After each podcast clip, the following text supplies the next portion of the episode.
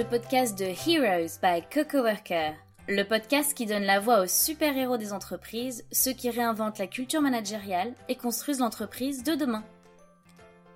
Je suis Marianne Constant, votre hôte, et chaque mois je suis ravie de pouvoir échanger avec des salariés d'entreprises qui œuvrent pour mettre l'humain au cœur de leurs organisations, grâce à des innovations managériales, des méthodes agiles, de la transformation culturelle ou encore du corporate hacking et qui réinvente ainsi aujourd'hui l'entreprise de demain.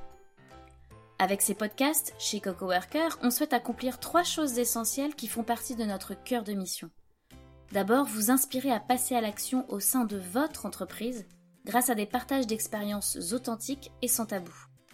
Ensuite, partager notre vision de l'entreprise nouvelle génération basée sur la confiance, la collaboration et la convivialité. Et enfin, reconnaître ceux qui, par leur action, agissent pour construire une culture d'entreprise plus inclusive et humaine. Allez, c'est parti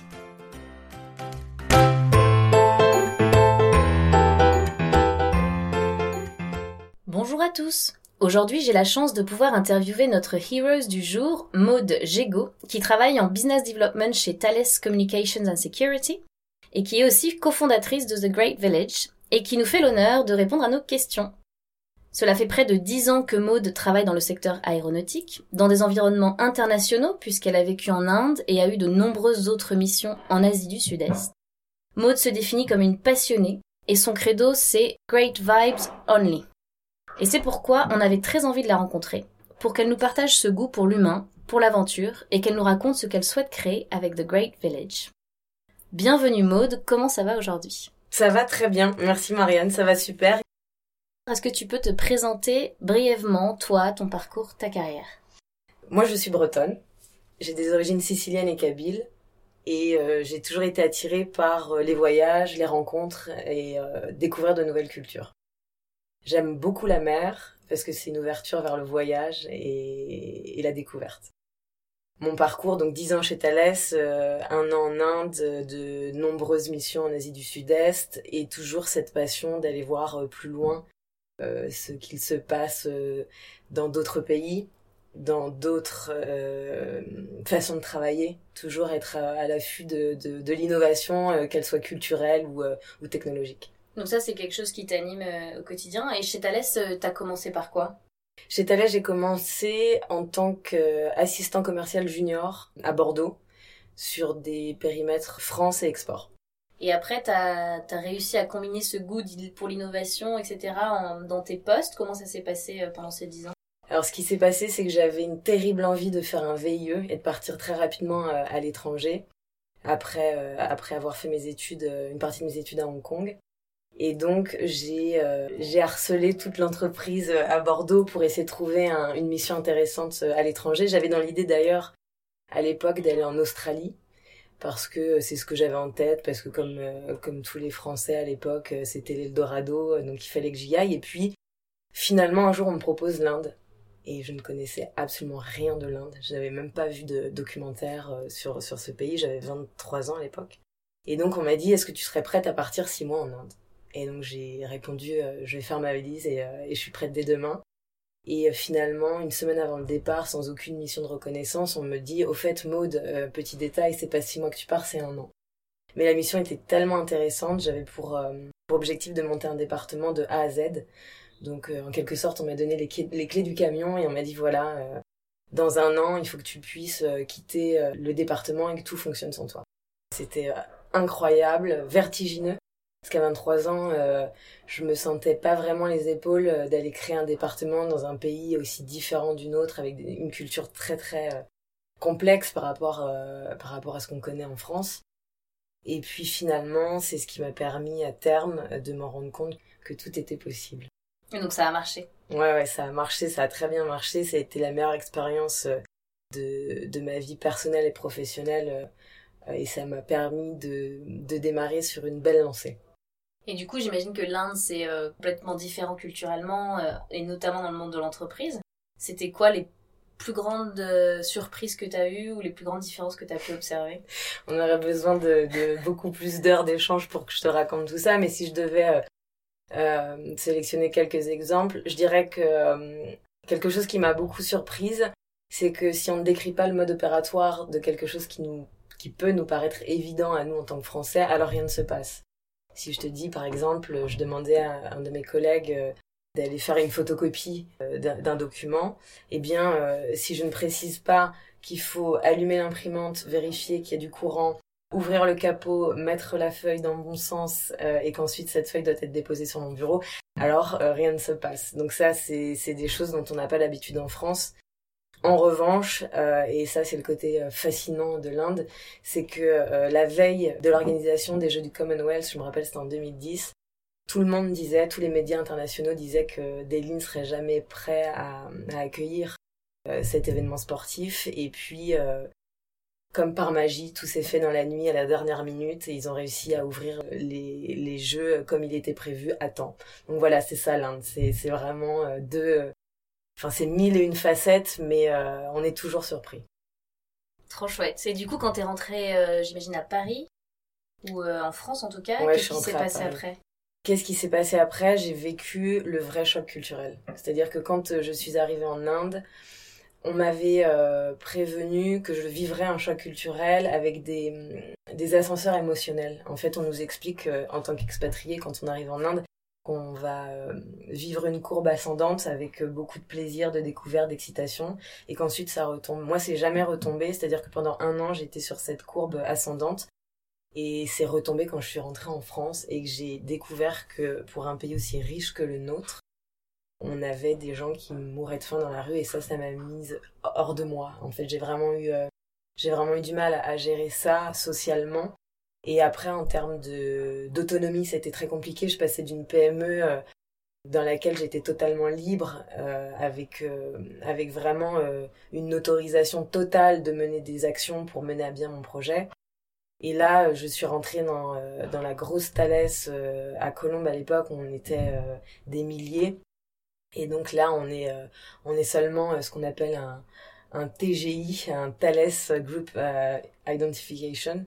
Donc number, c'est assez compliqué d'être juste un chiffre parmi la masse et de devoir avoir des autorisations pour tout. Et là, tu as pris un poste euh, du coup très différent ou Et là, je suis devenue ingénieur commercial sur euh, la zone Asie du Sud-Est pour euh, tous les services de, de, communication. Donc air, terre, mer, et c'était beaucoup pour la défense. Et en fait, quand tu parles du, du choc culturel, c'est un peu le reversal culture shock, c'est-à-dire quand on revient de son propre pays, on croit qu'on va s'habituer euh, mm. facilement, et en fait, c'est compliqué. C'est presque un deuil de faire, euh, de quitter l'autre culture et de, de, revenir chez soi. Et après, comment, qu'est-ce qui s'est passé après? J'ai mis quelques mois à digérer. Euh, j'ai même voulu abandonner au bout de 15 jours. Je voulais tout quitter parce que c'était trop compliqué d'avoir cette pression hiérarchique puis c'est ma, c'est ma maman qui m'a convaincue de rester en me disant accroche-toi 15 jours et, euh, et je te promets tu le regretteras pas. Et euh, je la remercie euh, chaque jour de m'avoir permise d'aller jusqu'au bout parce que ça m'a donné la force de toujours bah, vaincre les obstacles et de me dire que même si c'est dur, ça vaut la peine de se donner les moyens parce qu'on se sent plus fort pour affronter l'étape suivante. Et puis, ce qui s'est passé aussi, c'est que j'ai appris à me servir des process plutôt que de les subir et ça, ça m'a beaucoup aidé. C'est-à-dire euh, demander pardon plutôt que demander la permission? Euh, En quelque sorte, mais aussi de regarder comment on comprend l'objectif de son interlocuteur pour pouvoir y répondre. Hmm. Euh, ça permet d'être moins dans le frontal et plus dans la, cohésion d'équipe.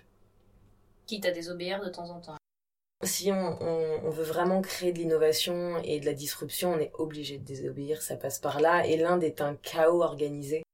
Et on a un mot en hindi qui est jugar, qui veut dire système D, et c'est un peu mon leitmotiv. Et tu m'as dit, euh, quand on a eu une conversation euh, hier, que ensuite tu avais euh, changé un peu de, fusil d'épaule, en tout cas en interne, tu avais commencé à faire autre chose. Est-ce que tu peux nous raconter un peu ce, que, ce qui s'est passé là? Oui, bien sûr. Je me sentais, je me sentais pas en phase avec mes valeurs.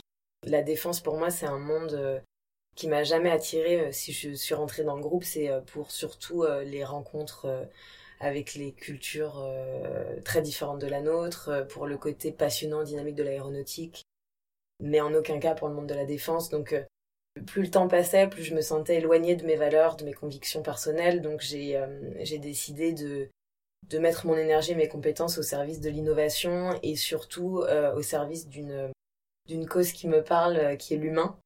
Parce que parce que si on met des salariés dans des conditions de travail qui sont plaisantes, si on leur donne du sens, alors il n'y a que des talents dans l'entreprise. Et ça, c'est quelque chose qui me tenait à cœur. Donc lors d'un marathon pour l'intrapreneuriat, il y a un peu plus d'un an, on a créé avec une équipe euh, Takeoff Boost ta carrière. Et ça a été une révélation, en fait. Je suis devenue intrapreneur. Et avec l'équipe, on a vraiment eu beaucoup, beaucoup de plaisir à travailler ensemble parce que pour la première fois, on s'est choisi sur des valeurs et sur une ambition commune. Et j'ai été agréablement surprise de travailler avec des ingénieurs que j'aurais jamais croisés par ailleurs sur d'autres projets qui m'ont appris énormément de choses et euh, chaque individu de l'équipe a, vraiment euh, grandi au bénéfice de, de, la collectivité. Donc ça c'était. Et ça pour toi c'est parce que vous étiez connecté par ces valeurs et, ce projet commun? Absolument, c'est euh, c'est quelque chose que que j'ai vécu et qui et qui m'anime chaque jour, c'est de me dire que si on connecte avec les gens sur des, des valeurs et des ambitions communes, alors toute la richesse et toute la diversité harmonisée est mise au service de la performance. Et Takeoff, alors, c'était quoi comme projet? Ça, visait à quoi? Takeoff, c'est euh, une start-up qui met en relation des équipes et des collaborateurs basés sur des valeurs avant tout. Et c'est un moyen de donner la, la, capacité aux collaborateurs de prendre euh, ce que j'appelle euh, leur courbe d'épanouissement en main. C'est-à-dire que une fois qu'on a défini ce qu'on, quel est le job de ses rêves, c'est comment on pilote les choses et comment on devient acteur de ce pilotage Comment est-ce qu'on va chercher ce qu'il nous manque pour atteindre les postes que l'on, que l'on souhaite euh, prendre En interne chez Thales Dans le groupe Thales, absolument. Vous avez fait ce marathon.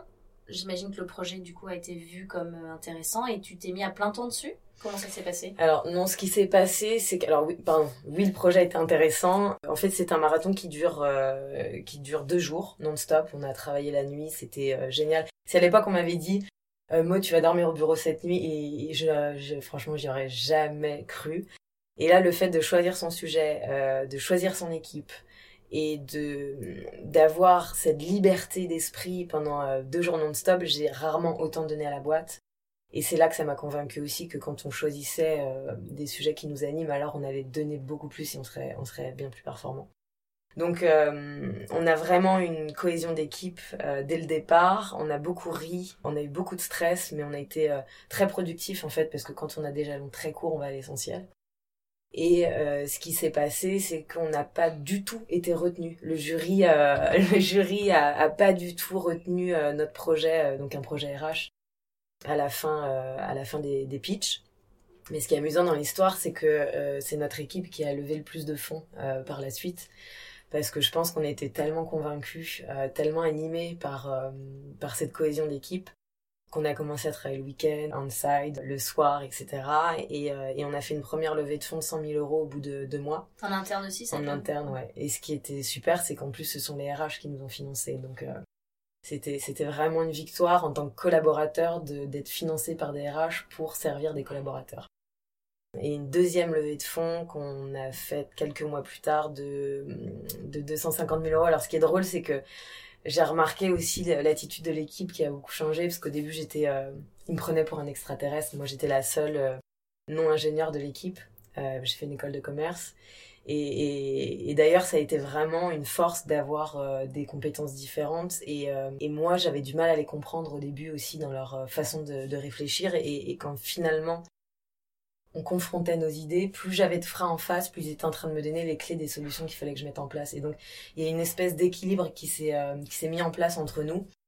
Et au début, ça, ça, ça, a été un peu compliqué. Je me, je me suis dit, mais s'ils sont tout le temps euh, euh, dans la peur de ce qui va se passer, comment on va faire pour avancer Et quand moi, j'ai compris que leurs craintes étaient des réelles clés de succès, parce que s'ils étaient capables d'identifier les problématiques, alors ils me donnaient la matière première pour pouvoir travailler les solutions. Alors là, on est allé, euh, on est allé très très loin, on a, et, donc on a décollé. Génial. Et aujourd'hui, Takeoff, ça marche toujours Et aujourd'hui, euh, Takeoff, ça marche. Euh, c'est c'est une équipe ultra motivée qui bosse dessus. Je me rappelle de Guillaume, qui est un membre de l'équipe, euh, qui était tout le temps euh, effrayé au départ. Euh, mais on peut pas faire ça. Moi, tu te rends compte, on peut pas demander autant d'argent. Et finalement, c'est c'est lui aujourd'hui qui qui est qui est qui est la personne motrice de l'équipe et qui parle tout le temps de solutions. Et c'est un vrai bonheur de voir que finalement, on a tous grandi les uns grâce aux autres. T'es encore chez Takeoff ou tu fais quoi aujourd'hui? Non, moi j'ai passé la main et ce qui est intéressant c'est qu'on a fait rentrer dans l'équipe au moment où je suis sortie quelqu'un des RH parce qu'on n'avait pas euh, de profil RH. Euh, donc Sabrina qui a rejoint l'équipe et euh, on n'a pas cherché à me remplacer parce qu'on croit que c'est plus sain de faire venir d'autres profils. Chercher à remplacer A par A, ça ne fonctionne jamais. Alors qu'accepter de remplacer A par B, alors bah, c'est une nouvelle façon de voir les choses, un nouveau regard, un nouveau réseau. Et donc Sabrina a rejoint l'équipe et je suis très très heureuse aujourd'hui parce que cette équipe elle roule, euh, elle roule très très bien. Trop chouette. Et toi tu fais quoi du coup? Donc moi j'ai monté euh, ma start-up avec Fatou, euh, mon ami et associé, qui s'appelle The Great Village. En tout cas la plateforme s'appelle The Great Village, la société s'appelle Wings Up. Donc The Great Village c'est une communauté engagée internationale et éclectique. C'est aussi une plateforme qui permet de connecter des gens pour transformer des rêves en projets et des projets en succès. Et c'est aussi euh, un engagement de notre part en tant que, euh, que Great Village Coaches. On est les Great Coaches. Euh, notre engagement, c'est de donner avant de recevoir. Donc en fait, notre business model, c'est d'accompagner les projets jusqu'à la création de valeur que l'on, que l'on partage ensuite ensemble. Donc vous donnez, vous les coachez, vous les accompagnez et ensuite vous partagez quand ça marche les, les bénéfices. Voilà, absolument. On, on, pense que créer la valeur est beaucoup plus intéressant que de la consommer avec du temps et de l'argent. Et on, veut euh, prouver que euh, l'économie du présent, c'est un concept que Fatou euh, a nommé comme ça, que, que j'adore. L'économie du présent pour le cadeau, on donne avant de recevoir. Et en général, quand on le fait dans ce sens-là, on reçoit beaucoup plus. Donc c'est vertueux. Et l'économie du présent pour dire que c'est tout de suite que l'on crée la valeur. On n'attend pas demain. Et donc c'est là où ce fameux jugar entre en jeu, c'est que quand on n'a pas grand-chose, on devient très créatif. Comme tu le disais tout à l'heure, quand on n'a pas beaucoup de temps, on va aussi à l'essentiel. Et... Alors, tu as mentionné Fatou, tu as mentionné The Great Village. Comment, parce que du coup, est-ce que c'est dans Thales Est-ce que c'est autre chose? Et comment t'en es arrivé là finalement? Quand j'ai annoncé mon départ de Thales pour monter ma start-up, on m'a demandé de venir présenter le projet au siège, donc ce que, chose que j'ai faite. Le, vrai lien avec Thales aujourd'hui, c'est que le groupe a signé euh, une charte euh, qu'on appelle le Global Compact, qui, euh, qui en fait explique que l'entreprise s'engage à, à, mener des actions pour respecter les objectifs de développement durable des Nations Unies. Donc aujourd'hui, il y en a quatre majeurs que Patrice Kane, le PDG de Thales, a identifiés comme les axes principaux. Ce sont les objectifs liés à l'innovation, l'égalité homme-femme, l'éducation et action pour le climat. Donc c'est ça le lien aujourd'hui avec Thales. Thales a proposé euh, d'investir euh, dans l'entreprise The Great Village pour faire ce qu'on appelle un MVP, un, prototype euh, au sein de la Digital Factory. Mais, mais avec l'équipe de Great Village, on a décidé de rester autonome et libre. On voulait d'abord prouver la valeur et avoir toute l'autonomie dont on avait besoin pour avoir cette rapidité et donc le deal qu'on a avec Thales aujourd'hui, c'est qu'on bénéficie euh, de la structure, euh, donc on est hébergé dans les locaux de WeWork au 33 rue Lafayette dans le 9e.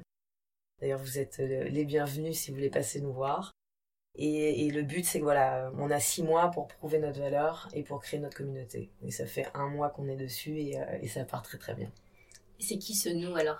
Alors nous c'est Fatou, Fatou, Fatou Ndiaye qui est mon ami depuis dix ans que j'ai rencontré d'ailleurs chez Thales à Bordeaux qui est, qui parti voyager euh, à l'étranger pendant dix ans, qui a fait euh, Jakarta, Singapour, euh, qui est passé par New York et Sydney. L'histoire a commencé il y a dix ans, on s'est jamais perdu de vue. et, il y a un an, on s'est dit, quel est le sens de notre vie en fait? On a gagné de l'argent, on est des femmes libres, on fait ce qu'on aime, on a des amis incroyables, une famille qui nous a toujours poussé à réaliser nos rêves.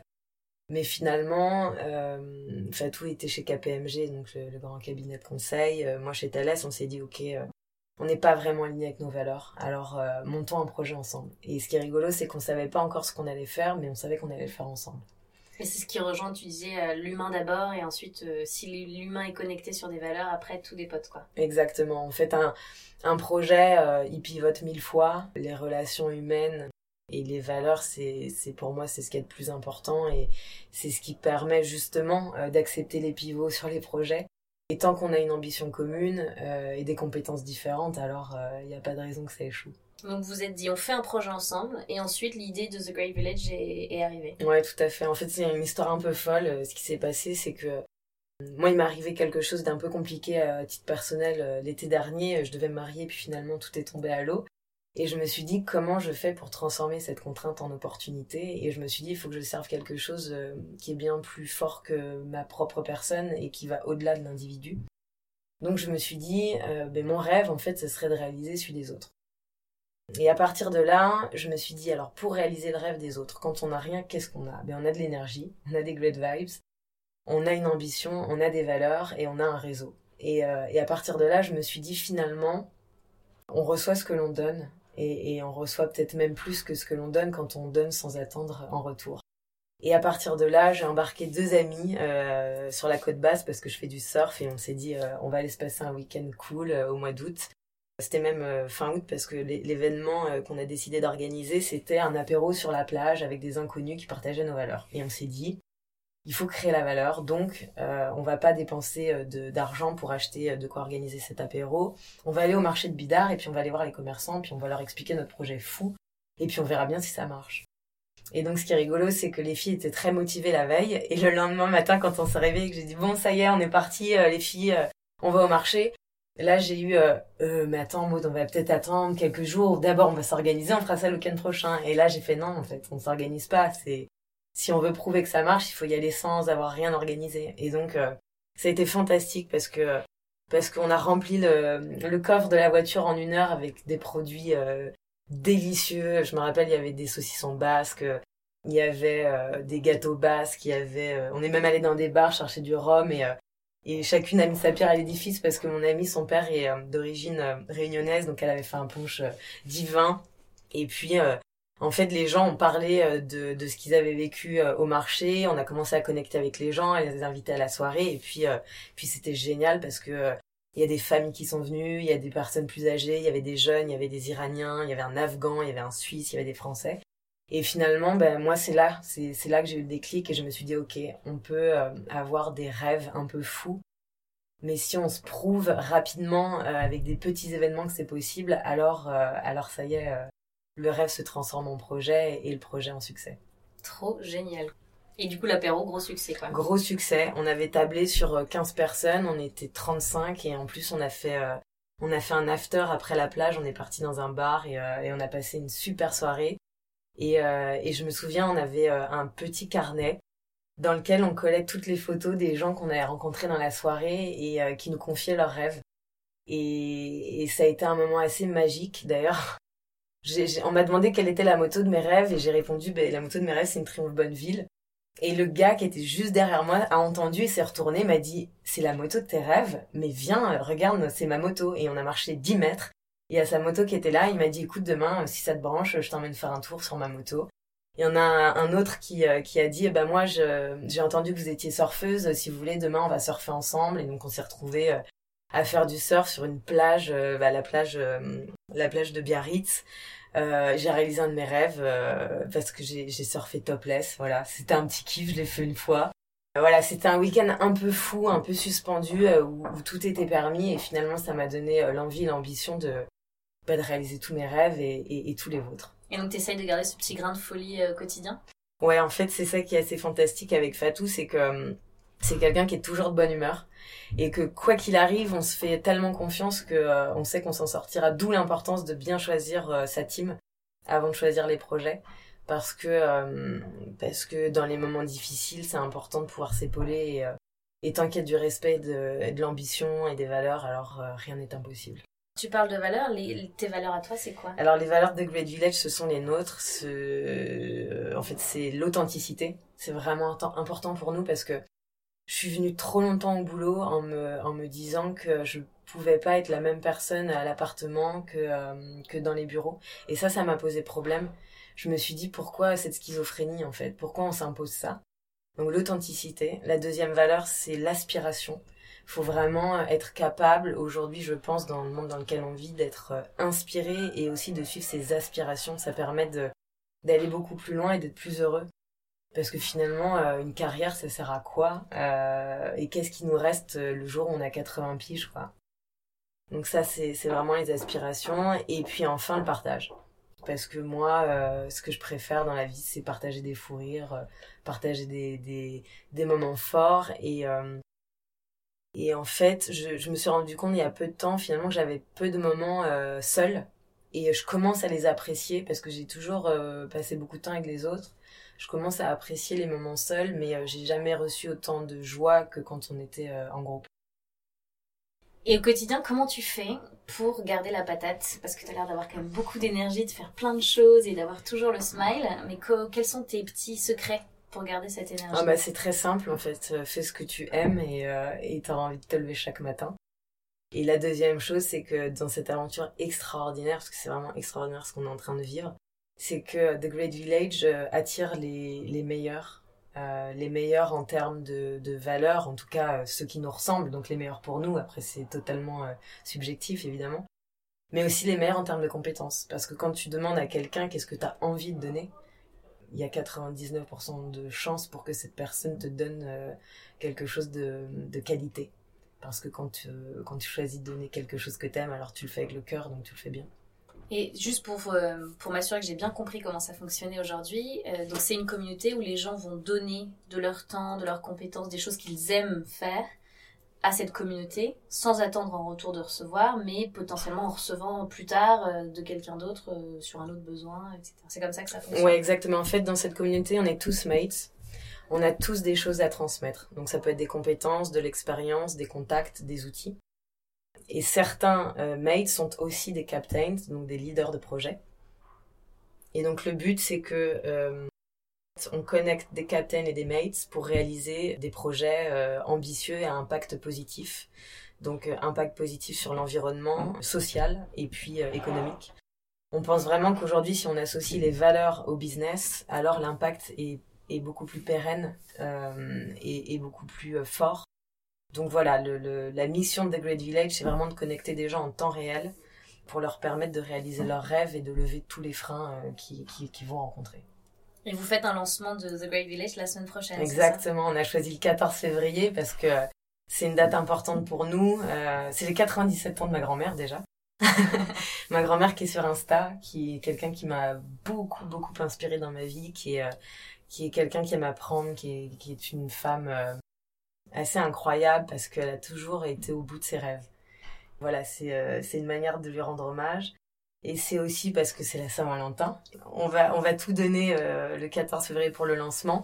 Et qu'il y a eu un coup de foudre avec Eligrita. Eligrita, c'est une créatrice de, de, de mode. Eligrita, c'est un, un personnage avant tout, euh, mais c'est aussi derrière une designeuse, une chanteuse, une danseuse, une réalisatrice, un mannequin, poète, une céramiste. Donc voilà, c'est quelqu'un euh, aux mille et une facettes. Et donc on a eu un vrai coup de cœur avec, euh, avec Julia, la fondatrice d'Eligrita, hum, qui en fait nous fait l'honneur aujourd'hui d'être notre, première euh, cliente officielle. Donc on fait le lancement ensemble parce que Julia a une mission, c'est de redonner le pouvoir aux femmes d'avoir le luxe d'être d'être elles-mêmes. Génial. Et tout ça seulement un mois, un mois et demi après avoir commencé. Exactement, ouais. C'est le, c'est un peu les montagnes russes euh, du début là. Ouais, là on est vraiment dans le, dans le Space Mountain euh, décollage immédiat, ouais. Et euh, tu parlais de ta grand-mère. Ça m'intéresse de savoir justement dans ta vie qui c'est qui t'a inspiré? Donc il y a ta grand-mère et est-ce qu'il y a d'autres personnes et pourquoi? Les, les, les, femmes de ma famille m'ont beaucoup inspirée globalement. Euh, j'ai deux grands-mères, euh, une bretonne dont, dont, je te parlais, euh, qui s'appelle Maddy, qui a 97 ans et qui, qui nous suit sur Insta. L'autre grand-mère, c'est ma grand-mère sicilienne qui s'appelle Mamina. Et, et Mamina, c'est quelqu'un qui a toujours eu le sourire et qui, qui est arrivé en, en, en, Bretagne, qui avait 40 ans avec, avec ses enfants, donc famille immigrée ça a été très compliqué. Ça a été très compliqué de s'intégrer, euh, beaucoup de racisme et finalement moi ça m'a donné euh, euh, la force aujourd'hui d'utiliser mes origines comme non pas comme une faiblesse mais vraiment comme une force. Et, et le fait d'être d'avoir des origines kabyles, siciliennes, ma mère est en Tunisie, mon père est breton, c'est voilà, c'est une ouverture vers le monde qui me permet d'être à l'aise avec beaucoup de gens. Après il y a il y a, y a quelqu'un que j'ai que j'ai rencontré il y a pas longtemps, enfin il y a pas longtemps, il y a c'était au mois d'avril l'année dernière qui a qui a fait euh, qui m'a aidé euh, à voir les choses différemment, qui a vraiment changé ma vie. Cette femme c'est Peggy Boucher. Euh, c'est la navigatrice qui a traversé l'Atlantique à la rame deux fois, pas une fois, mais deux fois. Et sa devise c'est oser toujours, céder parfois, renoncer jamais. Et cette femme c'est quelqu'un qui que j'admire énormément et qu'un jour j'ai osé contacter sur LinkedIn et, euh, et, je suis passée de, de ce rêve de la, de la rencontrer à la réalité, puisqu'en fait maintenant on, collabore et, on est même devenus amis. Donc voilà, c'est une grande chance d'avoir rencontré cette grande dame et ça m'a donné aussi l'envie de, rencontrer tous les gens que je rêvais de rencontrer. Donc la liste est longue, mais on travaille dessus. Et comme tu dis, il suffit d'oser parfois. Mm. Parfois ça marche pas, mais parfois ça marche. En fait, je pense que tout est une question de d'envie. Euh, d'intention. Euh, c'est pour ça que Great Vibes Only c'est important pour nous et avec Fatou on travaille vraiment sur euh, sur une manière de on cherche la meilleure manière pour que les gens qui nous entourent et qui travaillent avec nous puissent le ressentir. Et ça marche parce que les gens et les mates qui nous entourent viennent travailler même quand nous-mêmes on n'est pas au bureau. Donc c'est assez fantastique ce qu'on est en train de vivre. Et tu me parlais de, Peggy, ce qui me fait penser à la mer. Tu m'as dit au début que c'était quand même très important pour toi la, la mer. Aujourd'hui, comment tu fais à Paris pour être connecté à la mer Eh ben écoute, c'est rigolo que tu parles de ça parce que euh, le week-end prochain, c'est le premier week-end d'Earthship Sisters. En fait, euh, j'ai eu la chance d'être euh, sélectionnée pour faire partie de ce programme qui a pour objectif de donner le pouvoir aux femmes de changer le futur de notre planète. Et c'est un projet qui se passe en quatre week-ends. Et ensuite, il y a une, une navigation à bord d'un catamaran pendant 16 jours en Méditerranée en Corse, donc c'est bien, je vais découvrir, c'est une partie de la France que je connais pas encore. Et, euh, et c'est comment on mixe euh, l'entrepreneuriat et euh, les projets environnementaux. Donc voilà, j'ai vraiment hâte de démarrer ça. Donc tu as tout combiné, la mer, l'entrepreneuriat et l'environnement. Ouais, absolument, absolument. Et en même temps, pourquoi pas inspirer aussi d'autres femmes et hommes à entreprendre, à suivre ses rêves finalement, parce que dans notre société aujourd'hui, c'est vrai que il euh, y a pas mal de gens qui osent pas suivre leurs rêves, suivre leur intuition, ou même se dire euh, comment je fais pour être aligné avec mes valeurs tout en travaillant dans un grand groupe, etc. D'ailleurs, est-ce que toi, tu aurais des conseils pour ces gens-là qui pas forcément ont fait le pas ou n'osent pas trop, ou euh, ce serait quoi? Bah, le premier conseil que je peux que je peux vous donner, c'est rejoignez-nous vite sur sur The Village. On est sur Instagram, Facebook, LinkedIn vous verrez que c'est possible et vous verrez que euh, beaucoup de gens ordinaires euh, font des choses extraordinaires. Et moi, c'est en, rencontrant les gens qui m'ont inspiré que j'ai osé aller, euh, aller au bout de mes rêves. Donc ouais, je, dirais vraiment, il faut commencer par des petites actions, se prouver que c'est possible et ensuite on n'a plus jamais envie de s'arrêter. Et donc la première action, ça serait de s'inspirer d'autres qui ont, qui ont fait ça, qui ont suivi ce chemin? De, Au-delà de s'inspirer, c'est vraiment de rencontrer les personnes qui nous inspirent. Est-ce que tu aurais une citation préférée ou un mantra à nous partager? La citation que je préfère, c'est celle de, de Sénèque qui dit euh, Ce n'est pas parce que les choses sont difficiles que nous n'osons pas, mais c'est parce que nous n'osons pas qu'elles sont difficiles. Tout est dit. Trop chouette. Donc du coup, oser, ça c'est le... Si on devait résumer toute cette conversation en un mot, c'est oser. Bah écoute, c'est drôle que tu en parles parce que tu vois, je viens de d'avoir ma magnifique veste euh, Edigrita et dans mon dos euh, est brodée euh, couleur or, audace exaltante. Donc ouais, l'audace, c'est vraiment ce qui me porte et me transporte et la great vibes. Et la great vibes. Donc c'est oser avec de l'optimisme et de la great vibes. Exactement, c'est le, c'est le bon combo. Ouais, c'est pas mal, ouais, ça me donne envie en tout cas. et est-ce que tu aurais une idée de, de heroes qui t'inspire euh, et qu'on pourrait éventuellement interviewer ou euh, en tout cas nous, nous, raconter pourquoi cette personne t'inspire? Ah Bah écoute, euh, là tout de suite, il faut absolument que tu interviewes Fatou parce que moi c'est quelqu'un qui m'inspire au quotidien. on n'avait jamais travaillé ensemble, donc c'était aussi un pari. Et en fait, on a commencé à travailler à distance euh, depuis quatre mois à raison de d'une heure euh, ou deux le dimanche matin. Avec le décalage horaire c'était le seul jour sur lequel on pouvait se caler. Et là ça fait un mois qu'on bosse à fond ensemble et c'est un bonheur c'est un pur bonheur. Alors c'est assez rigolo parce que euh, Fatou vous le racontera mieux que moi mais ce qui est marrant c'est que Fatou me dit bon en fait toi et moi on est sur un tandem. Toi t'es devant tu pédales à fond la caisse et et parfois j'ai l'impression de pas savoir où on va. Toi tu sais très très bien où tu vas mais mais, euh, mais moi, j'ai besoin d'avoir plus de structure. Donc finalement, pour résumer, moi, je suis celle qui dit, écoute, on va construire un château, ça va être magnifique, avec des douves, avec des ponts. Et Fatou me dit, super, je te suis, mais moi d'abord, je veux un plan. Euh, comment on construit le château Donc c'est c'est vraiment l'équilibre entre euh, l'ambition, la vision et la structure et, et, et, comment on fait en sorte d'avoir un socle bien solide pour pouvoir réaliser tous nos projets les plus fous. Ouais, et pour avoir des bonnes fondations pour, pour durer. Exactement.